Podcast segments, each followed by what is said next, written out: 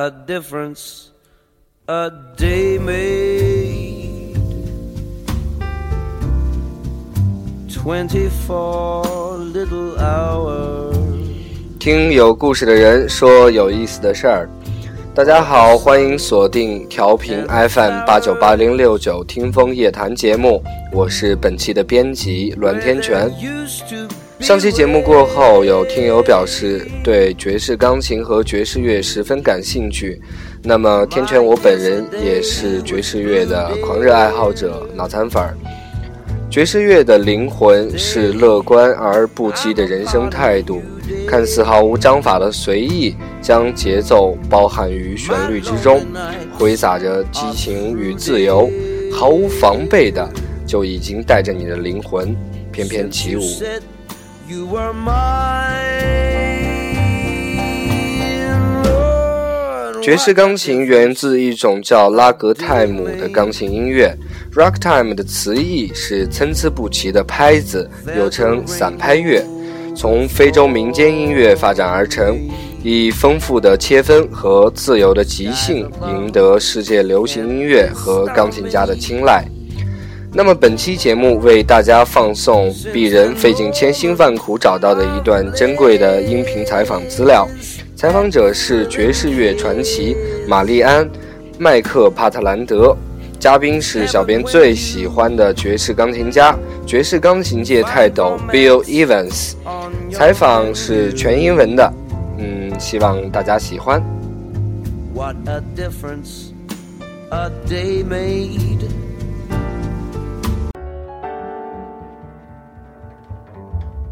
From New York, this is Marian McPartland's Piano Jazz, a colorful kaleidoscope of great keyboard artists from the world of jazz. Hosted by talented composer pianist Marian McPartland. For her guest today, Marian welcomes one of the most highly praised and inventive of jazz artists, pianist Bill Evans.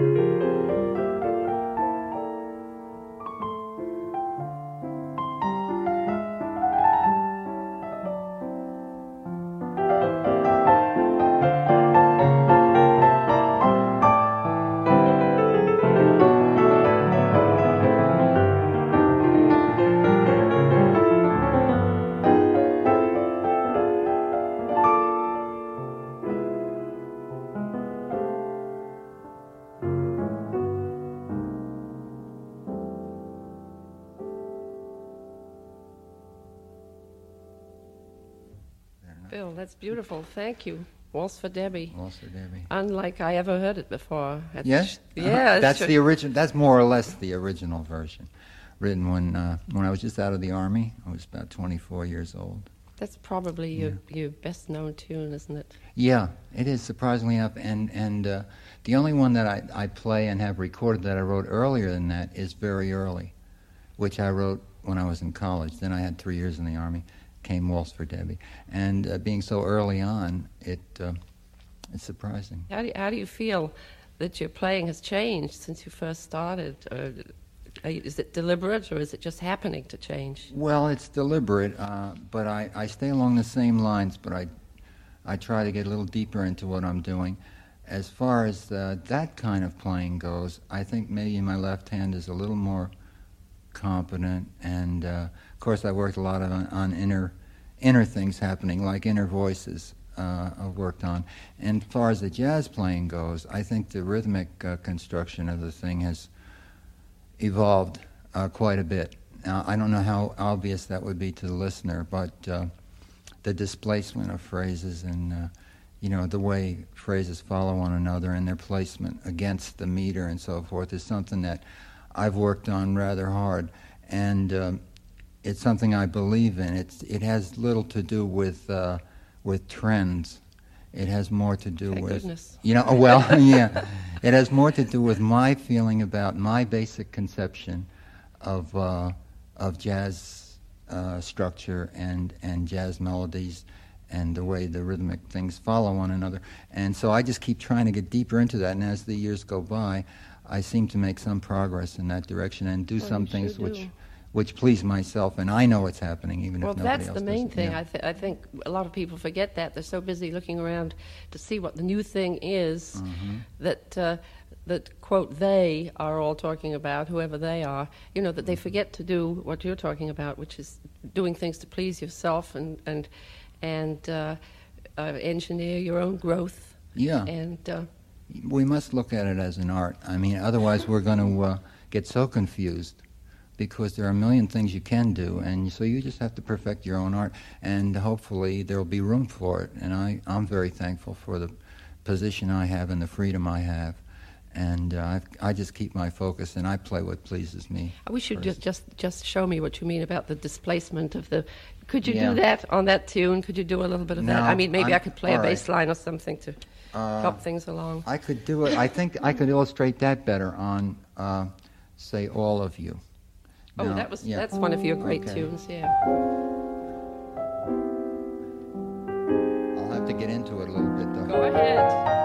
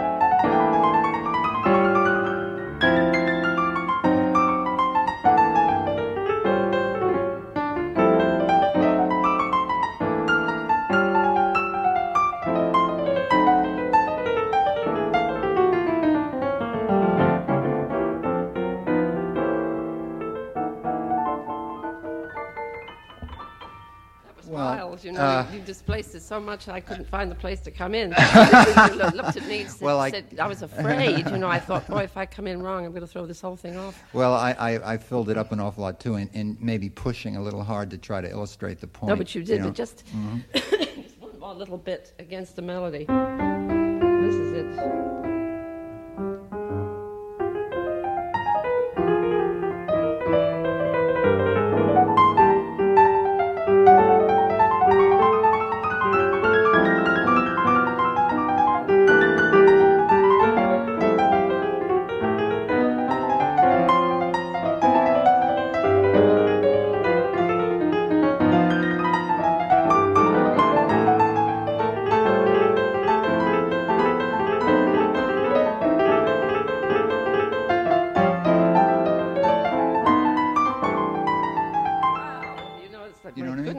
Like swimming against the tide. Yes. That's wild. No, really, that Yeah. that was hard for me to keep the thing going. But that that illustrates the point real well.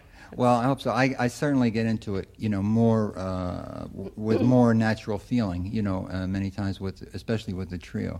But that's the kind of thing that I'm trying to uh, reach out for, which I feel for myself is perfectly natural and fundamental, and that's what I like to require about everything that I do. Well, now when you're working with the trio, I notice you give the guys in the group a lot of freedom.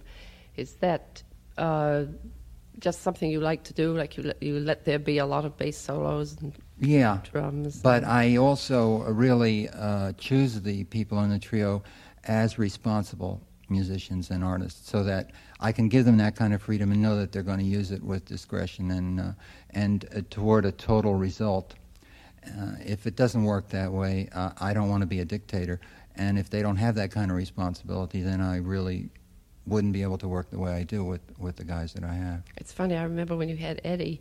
You know, Eddie Eddie worked with me bef- before, as you know, and uh, I mean, I never minded because I could understand why. But his while he was with me, his his entire uh, thought was that one day he was going to work with you. You know, when he started, he was the happiest guy in life. Well, so was I to find them, you know. Well, and we had uh, 11 wonderful years together. yeah, I know you did. In fact, there are a couple of unreleased uh, trio records which I think illustrate the maturity of his playing and perhaps our uh, playing together more than uh, perhaps on any other record. One is an unreleased trio record on Warner Brothers, and the other an unreleased trio record on uh, Fantasy.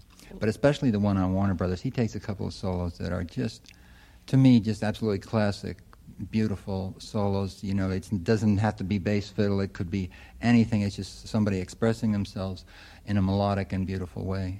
It's funny you went into. It seemed like you went into a whole other phase when when Eddie came along because because after you had Scotty, Yeah.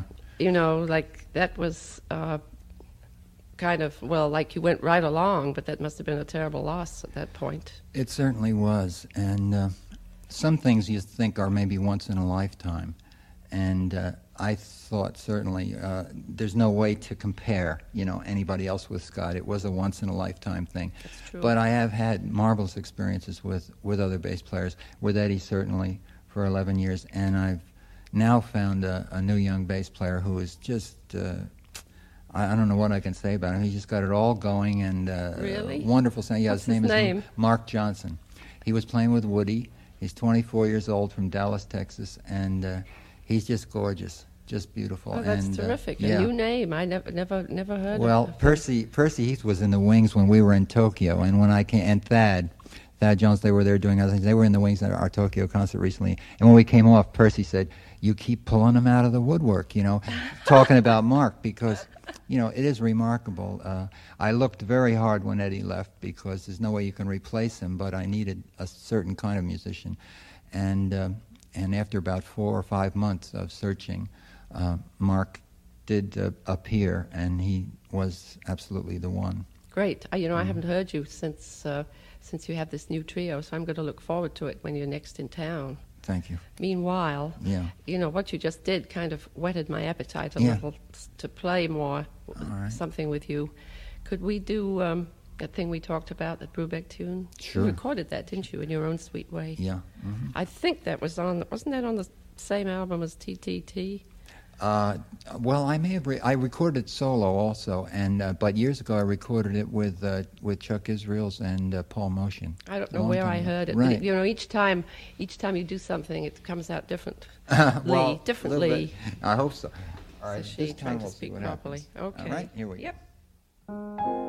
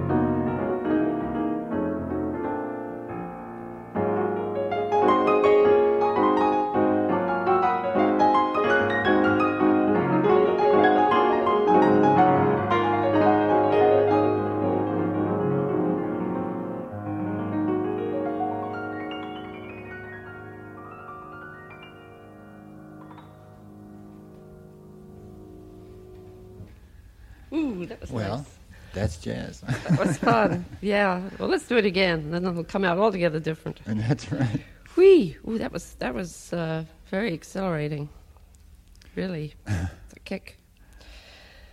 Oh, so many things I want to ask you about. All right. And and one of them is, since uh, you're probably going to do this in a few minutes, how you how do you like playing solo piano as opposed to trio, or which do you prefer, or uh, Well, I suppose I prefer solo, but I don't have the dimension to really be a solo pianist entirely, you know, because I just haven't expanded that part of my playing that much. But the feeling of playing solo is a marvelous feeling, as you know. Uh, you have complete control of the nuances and uh, the rubatos and, and so forth, and uh, it's a marvelous personal kind of expressive feeling. But the trio thing, on the other hand, as you know, is also wonderful in that you have that kind of stimulation. Also, uh, it frees you from some of the functions that you must perform as a solo pianist you mean keeping Uh, the time going? keeping the time or the bass or uh, you know uh, playing voicing so full uh, you know maintaining a fundamental structure Now, how do you like do that? Because I've noticed when you play solo that you don't, like sometimes I'll play a single line bass for myself. You don't do that, but yet you do things that imply the rhythm Yeah. in such a way that you, you really know it's there. I mean, could you show Well, what you do, some of the chords? Uh, in fact, I think of you often when I'm playing solo. I'll stop playing the bass line and I'll just play little uh, Uh-huh. kind of stabbing chords in the middle of the piano, Yeah. and I'll think now I'll try to do this the way Bill Evans would do it. Oh well, well, I'm very flattered, but uh, I think that sometimes it's desperation. You know, I mean, it's like you know, t- keeping the structure going, indicating the structure, and more or less just following y- your own feeling and the movement of the time. Uh, let's see, what could I illustrate? People ask me this a lot, especially kids starting out. You know, it's, I think a lot of them start on solo piano, and it's it's hard for them to find something to do that's Yeah. sort of satisfying, to get a jazz feeling by themselves. And I I think the kind of thing you do is helpful. Well, all right. Let me let me illustrate it a little bit with a, a song like uh, like "The Touch of Your Lips." Now, uh, if I were just playing this rubato, it's one thing, but then playing it in tempo is is another. Because what I think the student should keep in mind is having a complete picture of the structure as he's playing, then indicating it. tune. Well, of the tune and also as the structure as he wants to indicate it. Now, say on on on this tune. You mean you're talking about like pre-planning in a sense? Well, pre- yes, pre-planning a basic structure. I always have in any t- uh, uh, thing that I play an absolutely basic structure in mind. Now I can work around that differently, or between the the the, the uh, strong structural points differently, or or whatever. But that must be. I find the most fundamental structure, and then I work from there. When you say structure, you mean like a cer- one chorus in a certain style? And No, then- no, no. I'm not. Ta- I'm talking about abstract. I'm talking about more the archi- uh, the uh, abstract architectural thing, like the theoretical thing. Now, like on this tune, the structure I would think of basically is, uh, all right, in the key of C. This this tune. Now you would think of it as a C to its dominant, or the the, the G seventh with, we'll just say for now G seven back to the C. Now, all this time, I'm also thinking of all this happening over a pedal point because I want to set up a, a, a plane, a, a bottom, out of which the rest of the tune will spring. You see? Now, if we just played the roots, different that sounds than setting up this. See, that has some kind of mystery to it. Now Right. again, now that's all added to the basic structure. We only had really the C and the G at first. You know, now we can go around this. See?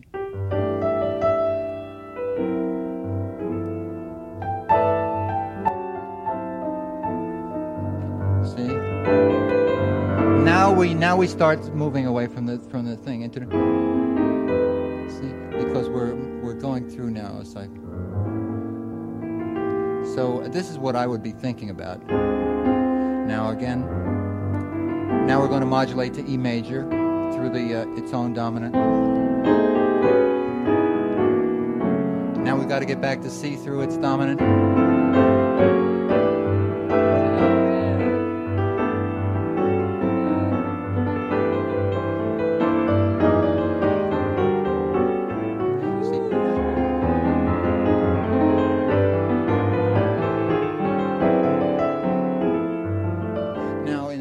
Like say in the fake book, you would you would get something like this. You get this. Not even that good. Now at the end, you might get this. I guess I don't know what they give you here, Probably give And you a a G D7. on the bass. and a, and a G7. But we can get this kind of motion out of that. Now, all right, I'm thinking of the basic structure.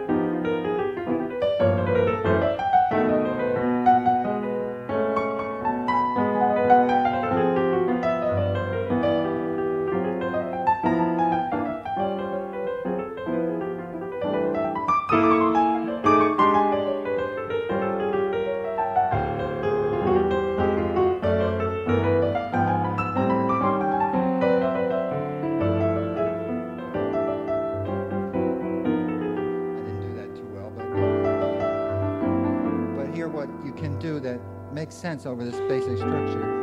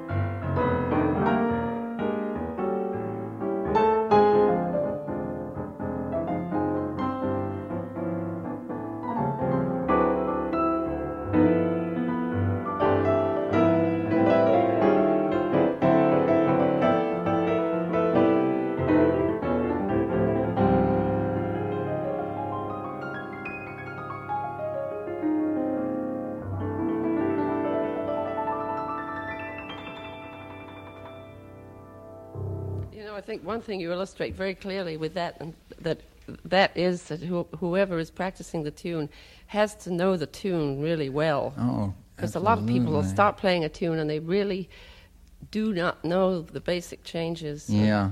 Because I think you have to know so know the tune, the basic changes before you start changing it around. I Do- think so. I think intuition has to lead knowledge, but it can't be out there on its own. You know, if it's on its own, you're going to flounder sooner or later. But boy, uh, that's quite advanced thinking for the average piano student, Yes. I would think. Well, I think they should know that at the beginning because you know knowing the problem is ninety percent of solving it, and uh, that's the problem. The problem is to be clear and get down to basic structure. I'm just wondering if you if you ever said this or if I thought you did that pra- practicing one tune for 24 hours Yes, is better than practicing 24 tunes in an hour. that's right. Yeah, I and, think uh, so. Mm-hmm. and I think of that often too. Although I'm I'm afraid I don't, don't always follow it, though I should, because you can really sit down and mess around with a tune, and that's something else I've I've wondered whether uh, when you're playing on a job you ever just call a tune that maybe you haven't played and just say let's play this tune, or whether you work things out in front. Well, we don't. Uh, I don't recommend that it's the best thing, but my particular trio, I guess, in uh, we've been in existence now, what, uh, almost 20 years, and I imagine we may have had four rehearsals, you know, in that time, which generally were uh, more or less talk through rehearsals before live concert dates, uh, where we're playing new material and we had to record live. But uh, I've approached it that way, and I don't rec- I don't necessarily recommend it. I don't think it's necessarily the best way, but this is the way we have approached it. So, so we often uh, everything that we do more or less develops on the job, or or cold in a recording studio, you know, and we get it together very quickly and uh, like that, you know. So, but I generally like to be a little familiar with a thing before I do it. But as far as the group is concerned, we do it rather from cold. Do you play in any key? Can you can you play all No. 12 keys? No, not necessarily. I, keys don't bother me that much. I mean, I don't mind playing in any particular key, but uh, I would have to think uh, about certain things before I would just pile into it in a new key. You know. I guess I must be kind of reckless. Or, or, or I actually I don't. Yeah. I guess I don't care about making mistakes. Sometimes Yeah. I'll try a thing in the key of B, Yeah. and maybe it doesn't happen. But then I think, well, all right, I'll do it again next time. Maybe well, that's happen. good. I, I have. Nerve or I do play a lot in A and, and E and Don't you, you love know, those keys I do. for the I- for the vibrations they Mhm. set up? There's something about. What's your favorite key? Well, I love E and A very much. I do too. Yeah. And D. That's another. Yeah. Now D, I I like. don't play in, or I can't remember having played. Now that's something that, that you made me think of. That I'll have to, I'll have to try to do. You That's know, do funny, some things in D. Maybe I'm wrong. I thought you. I, I seem to remember hearing you play or hearing a recording of "I'm All Smiles," Oh yeah. and I thought that was in D. I thought it was. It may it Maybe may have been. Yeah, it may have been. Did it, did it start on F F? Yeah, it Yeah, did. Oh, I love that too. Yeah. That's a great Mhm. song. Well, um, you introduced a song which I don't think has been recorded since Duke Ellington did it, and uh, I think it's one of the prettiest things I've ever heard. Yeah. and that is beautiful. Reflections in D. Mhm. And I'd love to hear you play it if you would. Thank you. I, I would love to play it. Uh, now, I don't do a lot to this song because it's uh, it stands so much on its own that um I uh, pretty much play the melody throughout and interpolated some voicings and, and things like that. But well, you know, uh, one really doesn't. I mean, it's not. There are some things you people just think it's don't- yeah. mandatory that Yeah. if you're playing jazz, you you have to change the tune. You don't Mhm. have to. You, I mean, if you change one or two notes, Listen, I think I set the all-time record for melody playing. I did a recording of "People" on a solo album. I know. I don't know how many chords I played, but it's uh, it's all melody. I mean, I think I may have gotten away from it for a few bars once or twice, but uh, sometimes when I love a melody, I just feel like that's the best thing I can do. Is yeah, to that play was it. that was a lovely one, and I think either on that same album, or I'm not sure, was "Never Let Me Go." Yeah. And yeah. what you did with that was interesting because you really didn't play the melody till the end, as I recall. Yeah. Could could be. You Yeah, I just don't improvised on Yeah. it, and it was a long cut, but I very know. beautiful. That is a Thank you. beautiful tune. Yeah. But anyway, back to this one because this All is right. one of the most beautiful I've ever heard. Okay, this is Reflections in D.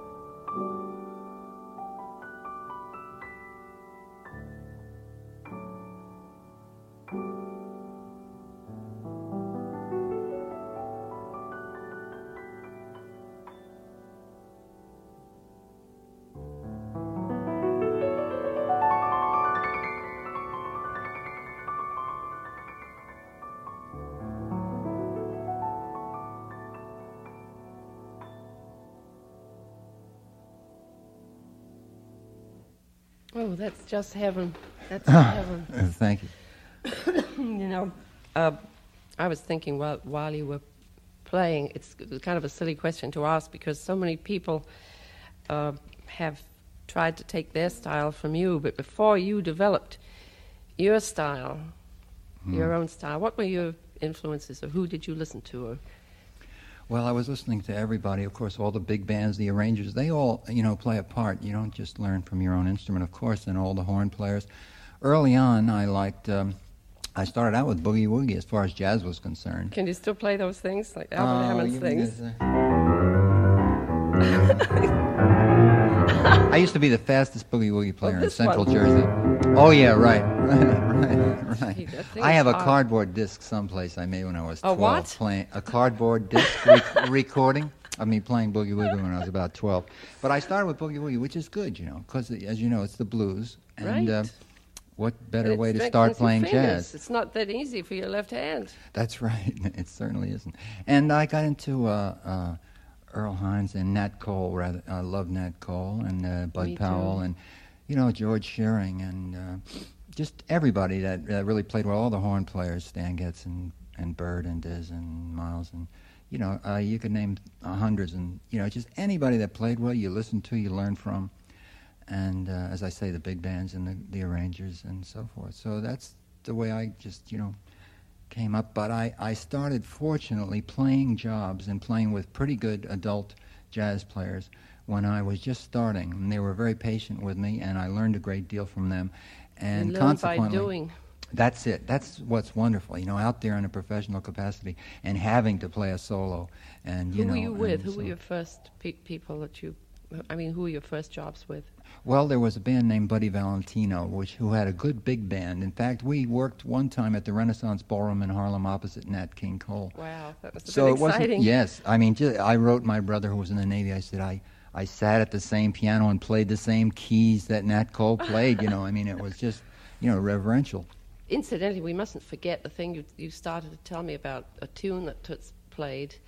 Maybe we should do that Yeah. first. You told me on the record he played a tune in one key, and then half the tune in one key, and then he went. Oh yeah, no, It was sounded just, so interesting. Yes, this we just it was just a blowing thing on the Days of Wine and Roses. Right. But the way that uh, he brought this in, and I guess it's the way that he plays it with his group, and it was so refreshing to. What what happens is it goes. uh,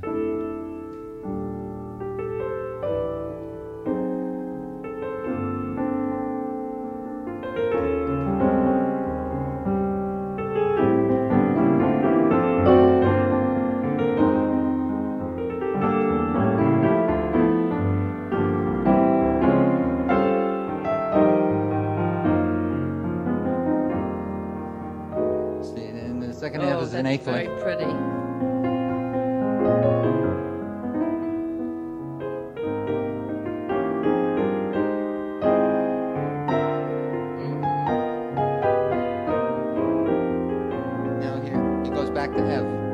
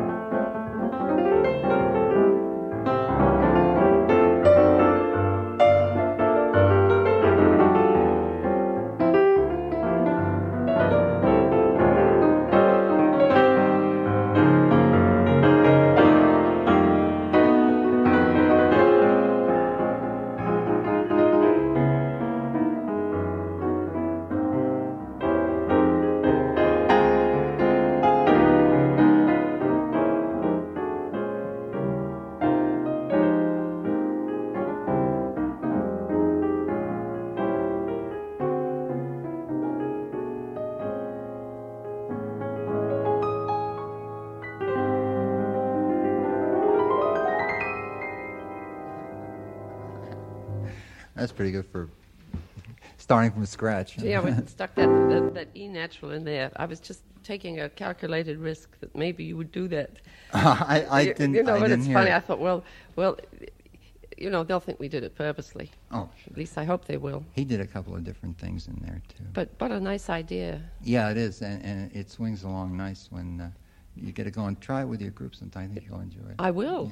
Don't think I, wa- I won't. I, I'll, it's, a, it's a very nice idea. Mm-hmm. Um, it's funny. I'm, I'm really bes, bes, beset with uh, modulations. Uh, that's not the word. Yeah. Preoccupied with modulations. Uh, I guess probably because uh, I meet so many young pianists. I haven't the faintest idea how to get from one key to another. Uh-huh. Now, see, from F to A flat isn't bad, but suppose you were going to go from, say, you had to go from F to B. How would you go?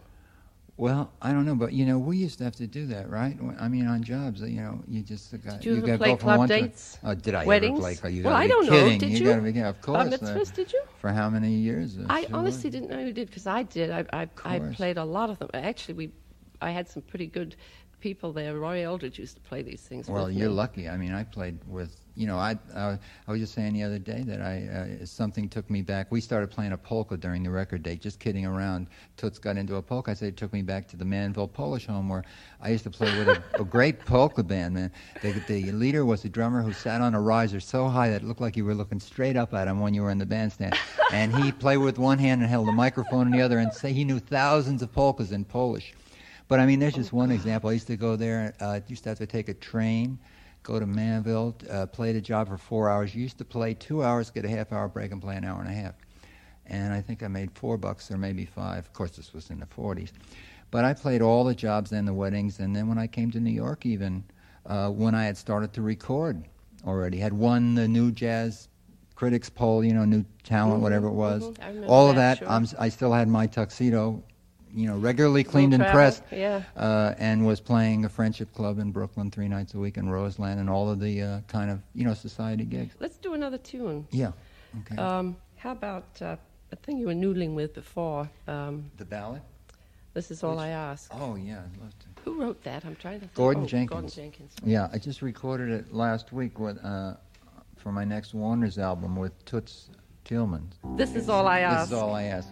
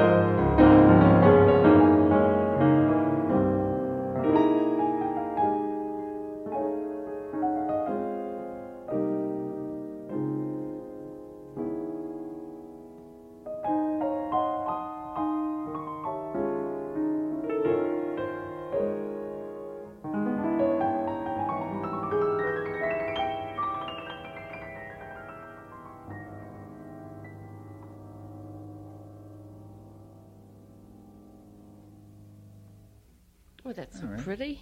Yeah, isn't it? Lovely. Yeah, fell in love with it. Never played it before the date either. Incidentally, I, I'm not going to let this program go by without asking you to do something solo. And I must say that one night at Carnegie Hall, when there was a solo night of uh, most of the names, or a great many of the names in uh, in jazz piano, I thought the highlight of the night was uh, your solo playing, and I especially enjoyed "While We're Young." I wish you would, if you would, do it for us and me I'll now. try. I'll try. right. Love to hear it. Playing before you is not exactly an easy experience. Listen, I feel the same way. but kidding? Uh, I'll try.